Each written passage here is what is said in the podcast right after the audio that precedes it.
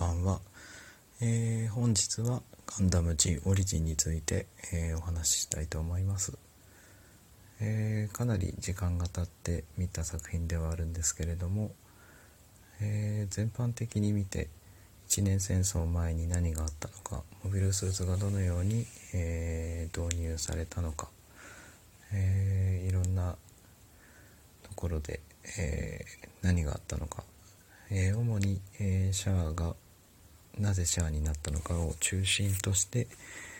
えー、描かれている作品になっております。えーと、前編通して言うと、シャアのが、えー、とにかくチートだということですね。えー、そこに対するカリスマ性、えー、なぜガルマと、えシャアがああいう関係になったのかみたいなところや、一年戦争の引き金といったところが、えー、如実に語られていて、えー、ラル家大君家とかそういう家柄のところをちょっと深く、えー、掘り下げられているような作品になっておりました。全体的に見ると、えガンダムというものを、えーとニューガンダムあたりの世界観で描いてるのかなというところが見て取れます。えー、ザビ系のところで言うと、えっ、ー、と、ドズルが、えー、ミネバ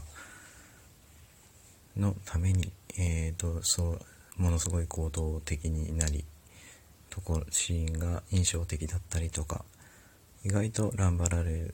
自体はまだ若い感じだったりですね。あとはまあ黒い3連星が出てきたりと、えー、一年戦争時を見ている方にとっては非常に面白いものになっている仕上がっているとは思います。絵柄も新しいものにはなっているんですけれども、えー、途中でミノフスキー博士が出てきて、えー、まあ亡命とか、えー、そういう形になるんですけれども、えまあそこでちょこちょこと出てくるえっ、となんだっけシリア機関というものですね、えー、それがどういったものだったのかとかレビルが、えー、何を思っていたのかとか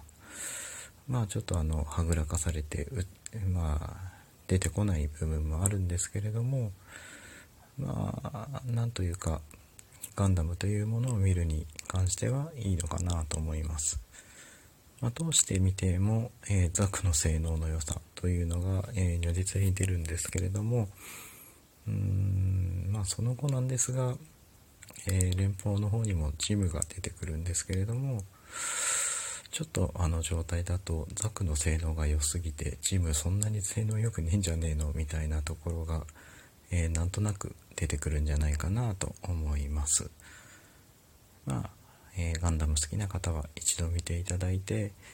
えー本当にこんな感じだったのかなとかそういう印象を持っていただければ、えー、いいのではないかなと思います、えー、とにかく面白い作品なので見てみてください。